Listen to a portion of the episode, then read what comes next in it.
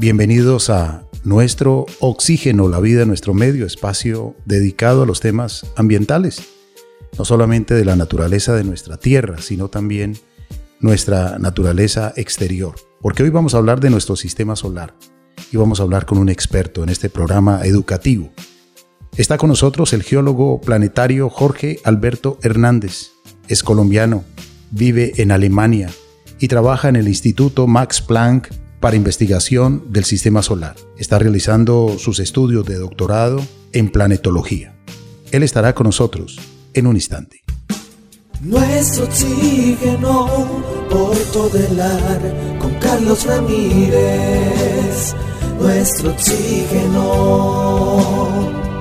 Bienvenidos, amables oyentes, y bienvenida, Mariana. Carlos Alberto, muchas gracias. Un saludo muy cordial para usted, para todas las personas que nos escuchan, para nuestro invitado con quien también hablaremos un poco de Ceres, el planeta enano que es considerado como el objeto astronómico más grande del cinturón de asteroides. Pues que sea nuestro invitado con la cordial bienvenida y el agradecimiento por aceptar la invitación a este programa Nuestro Oxígeno, que nos cuente un poco sobre su fascinación por el universo dónde nació y en qué momento comienza a conectarse con estos temas que tienen que ver con el espacio, que lo tienen hoy prácticamente investigando, estudiando y también en un importante instituto de reconocida fama internacional.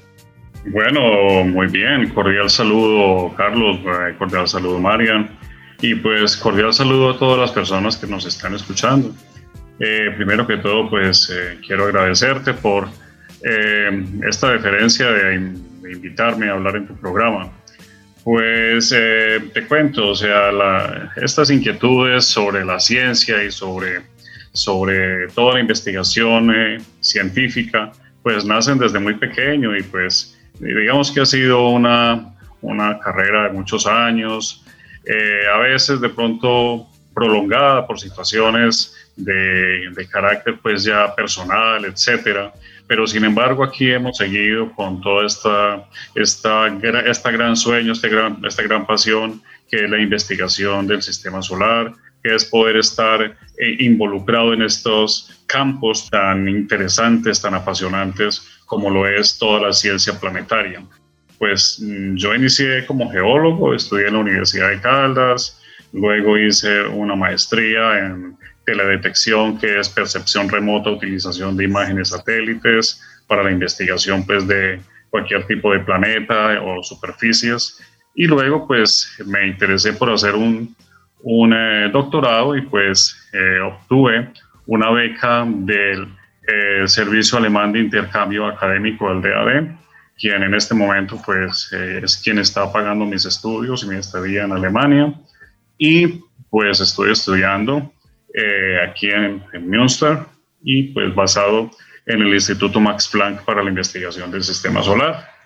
Eh, estoy en un grupo de trabajo muy interesante que está basado en, eh, o está enfocado más bien en la investigación del planeta enano Ceres, pues que es un objeto muy interesante porque, pues como tú lo decías, digamos que nuestro planeta Tierra es un planeta único porque es lleno de vida por todas partes y muchas veces pues eso se, nos vuelve algo tan cotidiano que no lo valoramos.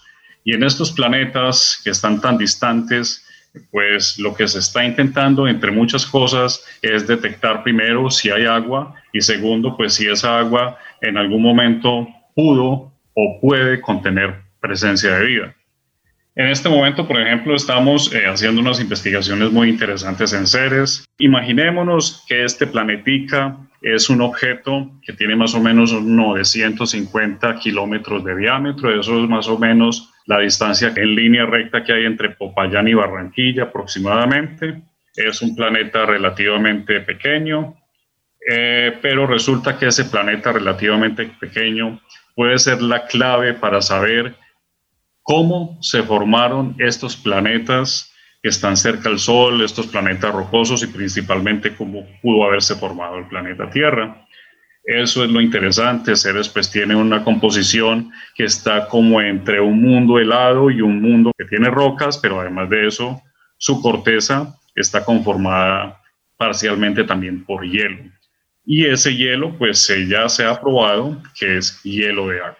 Qué maravilloso saber, entender el universo y en especial ya muy focalizados en determinados planetas y se refiere el geólogo eh, Jorge Alberto Hernández a Ceres, un planeta enano, un planeta pequeño, pero que ha tenido océanos. Eh, parece que hay brillo de, sal marina. Hablemos un poco de esas observaciones que desde este importante instituto eh, Max Planck ustedes han podido captar, observar, reflexionar. Te cuento que estas observaciones, pues inicialmente se hicieron eh, desde tierra con telescopios, pero luego se hizo una misión, la NASA hizo una misión que se llamó Misión Down, la cual salió en el año 2007 eh, desde Cabo Cañaveral, en la Florida, y desde allí fue lanzada esa misión para el cinturón de asteroides. Ceres está localizado en ese sitio, el cinturón de asteroides, que es un sitio eh, hasta ahora inexplorado, hasta ese momento inexplorado más bien, que se encuentra localizado entre Marte y Júpiter. Y parece ser que ese cinturón de asteroides, esa gran cantidad de asteroides que se encuentran ahí orbitando, son como los remanentes eh, de posibles planetas o los vestigios de los primeros planetas que pudieron o las primeras formaciones planetarias que pudieron haber existido en el sistema solar. Entonces Down se envió en el 2007 para que orbitara dos eh, asteroides que hasta ese momento se le llamaba así, el asteroide Vesta y hasta ese momento también se le llamaba el asteroide Ceres. Luego, pues debido a las observaciones, ya la Unión Internacional Astronómica lo determinó como un planeta enano. Ellos ya tienen sus protocolos como para la definición de planeta, pero sobre todo es por el grado de redondez que tiene el cuerpo. Esa misión Down llegó luego de cuatro años de viaje, llegó al asteroide Vesta, estuvo orbitando y obteniendo información un año y luego partió para Ceres. Desde el 2012 llegó en el 2015 a Ceres y en el 2015 inició toda esa campaña de adquisición de información hasta el 2018. Esa campaña de información fue posible, eh, o de obtención de información más bien, fue posible a través de una serie de equipos, de instrumentos que tenía esa nave espacial que fue lanzada en ese cohete. Uno de los eh, instrumentos era cámara framing cámara o la FC. Es una cámara como una cámara fotográfica eh, grande que toma imágenes a blanco y negro e imágenes a color y que también permite hacer análisis del terreno. Esta cámara fue, digamos que, diseñada por el Instituto Max Planck en el cual yo me encuentro Además de eso, unos, instrumentos especializados para la medición de la gravedad, para el análisis también de la composición de los minerales, eh, que fue, también eh, fueron implementados por la Agencia Italiana del Espacio y tuvo colaboración de la Agencia Alemán, de la Agencia Espacial Alemana y de muchas instituciones que hicieron posible que esa aeronave hiciera mm, ese gran viaje, esa odisea que fue visitar por primera vez dos cuerpos planetarios en el sistema solar al mismo tiempo, visitar por primera vez el cinturón de asteroides y darnos una primera vista de lo que era un mundo helado parecido a un planeta. Eso pues eh, fue muy interesante y eso abrió grandísimamente la visión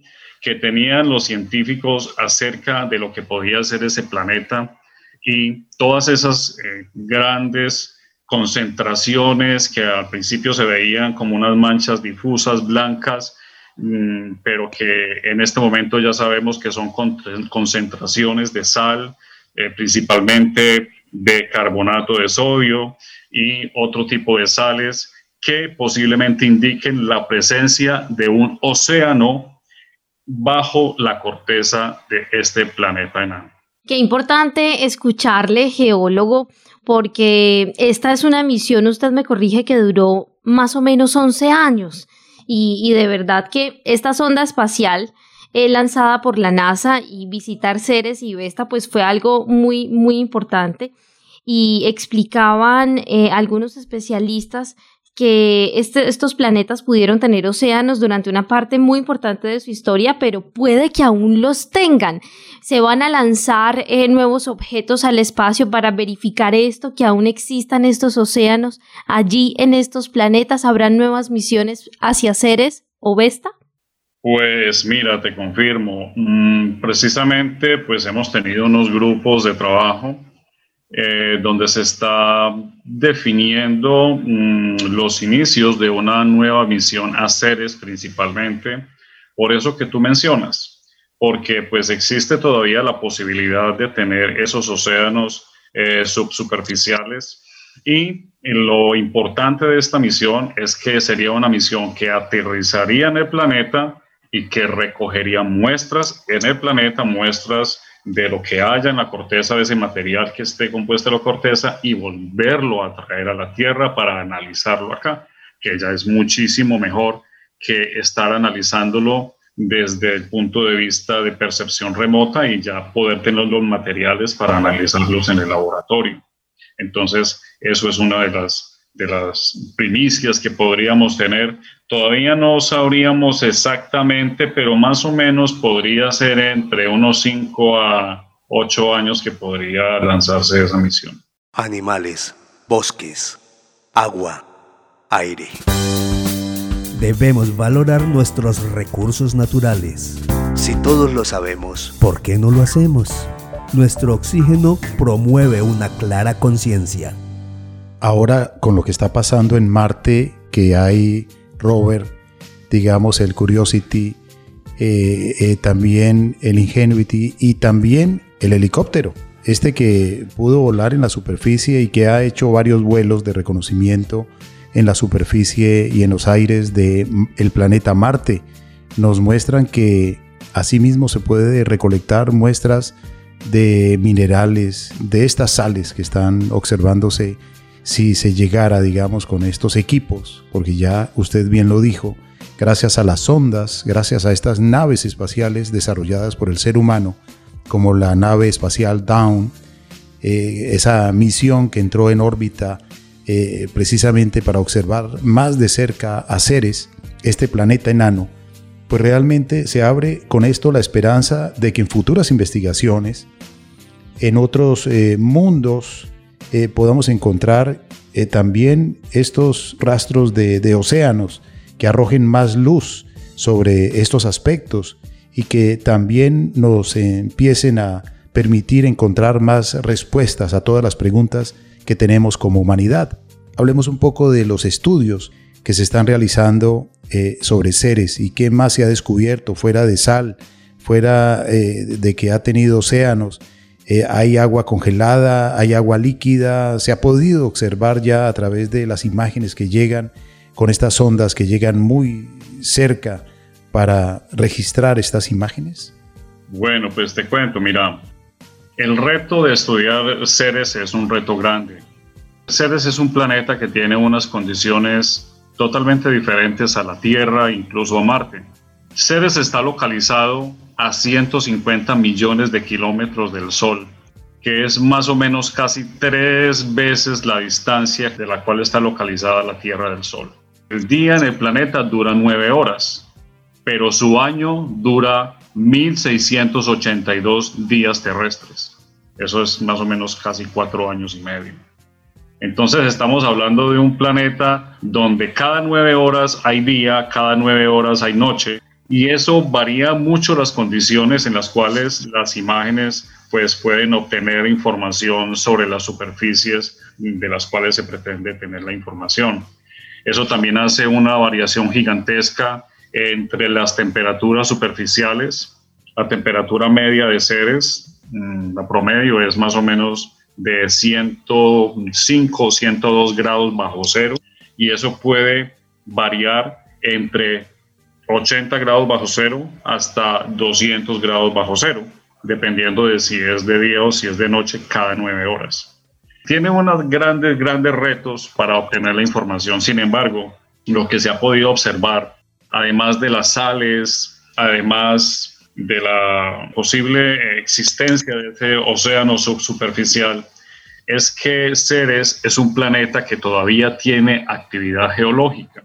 Es un planeta donde además de tener su superficie muy cubierta de cráteres, así como la Luna, pero obviamente pues eh, en unas dimensiones diferentes, también se ha observado que tiene eh, volcanes, pero volcanes de hielo. No volcanes con magma, con lava, como los conocemos en la Tierra, sino que son como si estuviera la corteza inflada por hielo. No es que salga hielo pues eh, em, emanado por, a través de una boca o de, a través de un cráter, sino que son como, como te explico yo, como si fuera inflada la superficie, como si fuera deformado por eh, eh, hielo de agua junto con lodo. Y eso hace también que eh, en la corteza aparezcan también manchas de esas, de esas salmueras, de esas salinas. Además de eso, en algunos puntos se ha determinado la existencia de materiales relacionados con amonia que tiene que ver con eh, materia orgánica.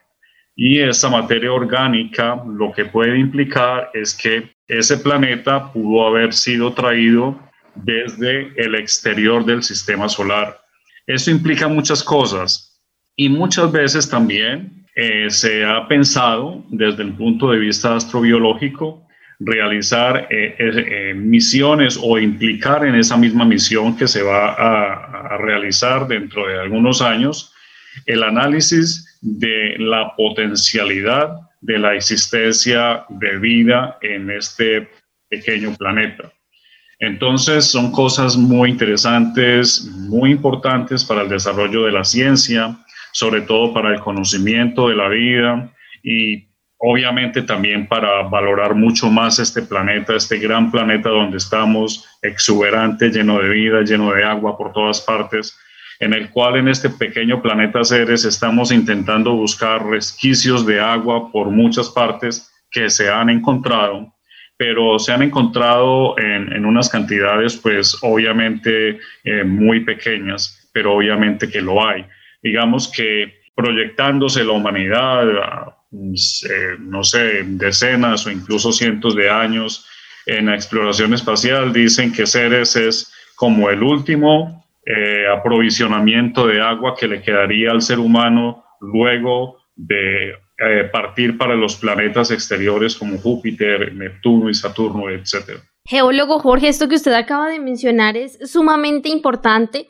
Entonces, ¿será que la existencia del hielo en la corteza de seres indica que puede ser habitable?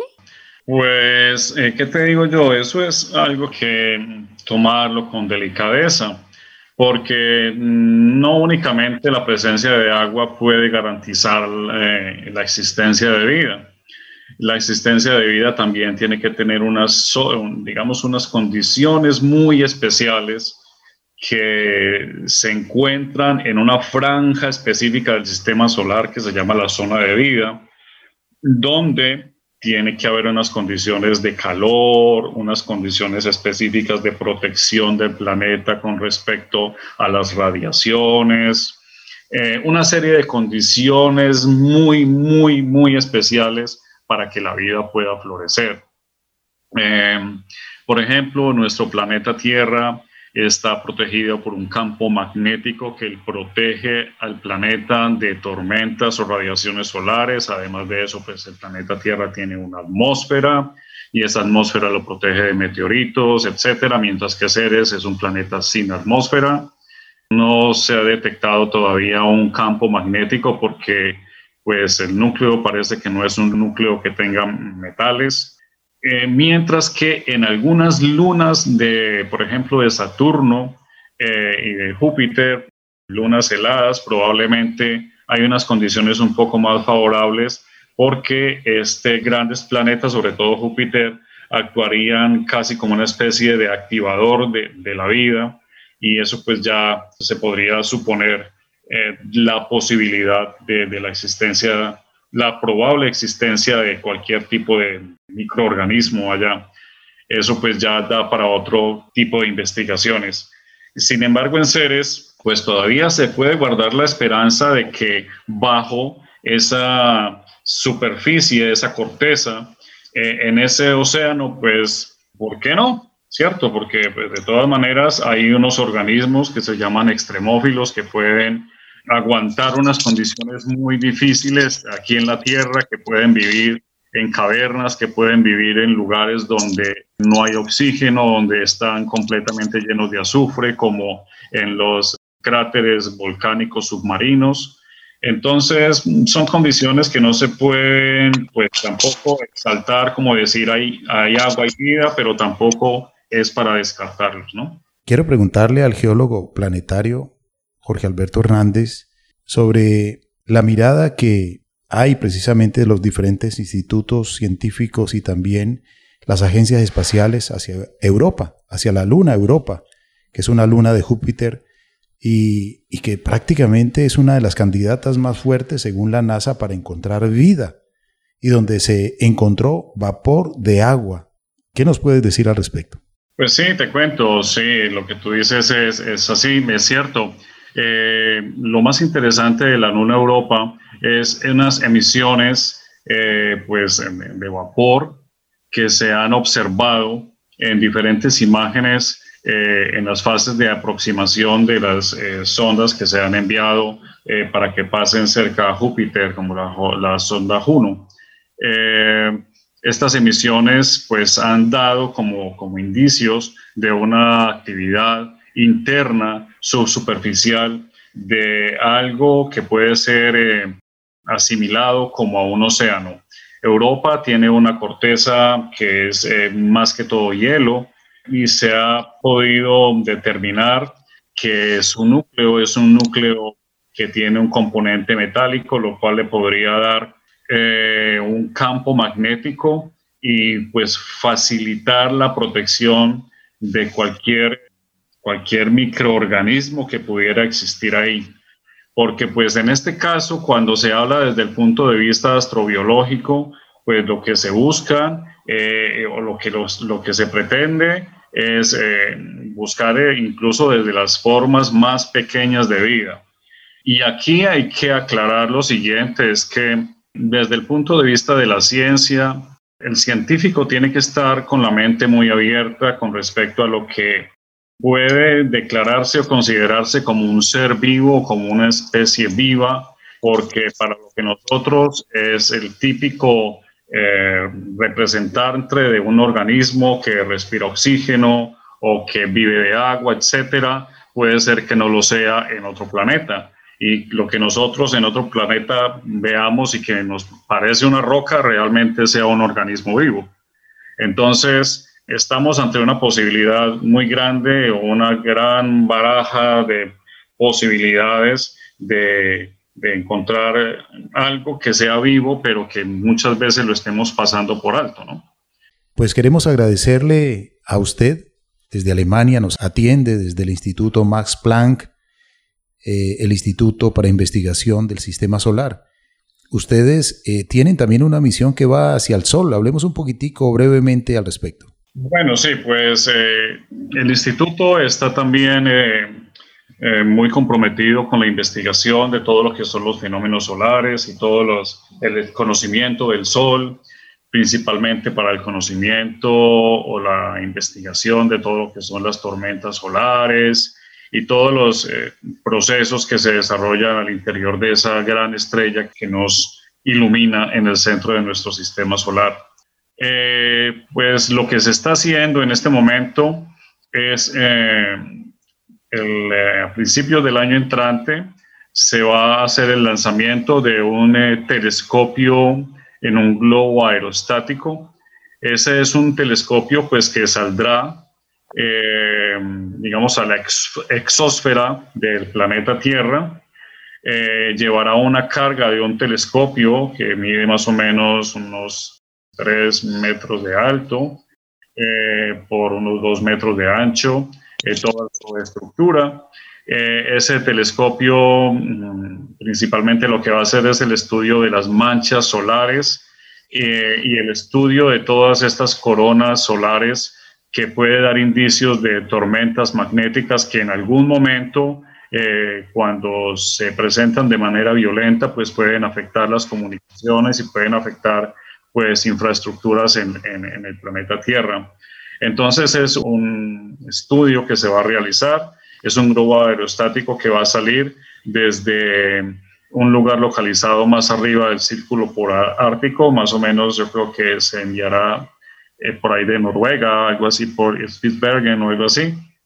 Y eh, ese, ese em, telescopio va a ir eh, anexado a un globo aerostático, va a estar flotando eh, va a tener eh, unas imágenes que va a obtener, va a mandar la información. Luego el globo este, digamos que explota, pero hay una manera de recuperar el telescopio para próximas misiones. Es, es algo pues que tiene una logística muy grande eh, y además de eso pues todo esto está complementado con las investigaciones que se pueden hacer con los telescopios, con el telescopio Herschel que se envió recientemente y además de eso con todos los grandes eh, eh, telescopios que están pues, localizados en Chile, que están localizados en varias partes del mundo, en las Islas Canarias eh, y en otras partes, donde también, pues aparte de observar los planetas,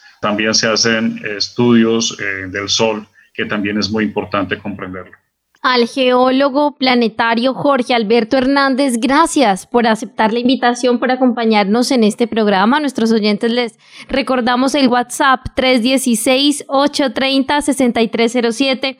Geólogo Jorge Alberto Hernández, ¿cuáles son sus redes o cómo seguir más de cerca los estudios o investigaciones del Instituto de Max Planck en Alemania? Bueno, pues te cuento, eh, mm, realmente redes sociales no, no, tengo como mucho tiempo de, manejarlas, entonces no, no, no, las manejo, únicamente pues mi WhatsApp eh, personal. Sin embargo, sin embargo, los que quieran conocer más sobre el Instituto Max Planck, pues la mm, página web es www.mps mpg.de. Esa, esa es la, la página web www.mps.mpg.de.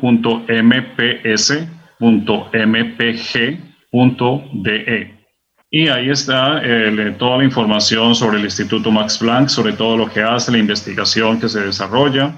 Eh, y ahí encuentran pues eh, imágenes, videos y la información eh, sobre lo que acabo de comentar eh, de esta investigación que se va a realizar en el Sol, eh, pues, sobre todo lo que se, está, se pueda presentar en el Sol. Pues muchas gracias, muchas gracias por sus reflexiones, por permitirnos conocer un poco más de seres y también de nuestro sistema solar, de todos estos estudios que hace este importante instituto Max Planck para investigación del sistema solar. Bueno, no, muchas gracias a ustedes, muchas gracias por la invitación. Eh, bueno, y pues eh, eh, que estos espacios se sigan abriendo para las personas pues que pues, de alguna manera estamos involucrados con la ciencia, con el espacio y qué importante que en Colombia pues estos temas cada vez más ganen vigencia y sean más importantes y sean más relevantes en la vida del país. Muchas, muchas gracias, lo mejor de lo mejor para usted. Y también para usted, Marían, muchas gracias. Gracias a usted, Carlos Alberto, al geólogo. Muchísimas gracias por acompañarnos en el programa Nuestro Oxígeno y a nuestros oyentes, gracias. Gracias, amables oyentes, en nombre de Marían Aguilar Quintero, Óscar Giraldo Ceballos, Andrés Aponte Agudelo, Juanito Mosquera, Carlos Alberto Ramírez Becerra y esta emisora, todo el LAR. Recordemos, Ceres supone el objeto de mayor tamaño del cinturón de asteroides situado entre las órbitas de Marte y Júpiter, con sus más de 900 kilómetros de diámetro. La gran masa de hielo y roca se formó junto con el resto del sistema solar hace unos 4.500 millones de años. Los científicos describen a Ceres como un planeta embrionario, lo que significa que comenzó a formarse pero no terminó y quedó relegado a la categoría de planeta enano. Nuestro oxígeno.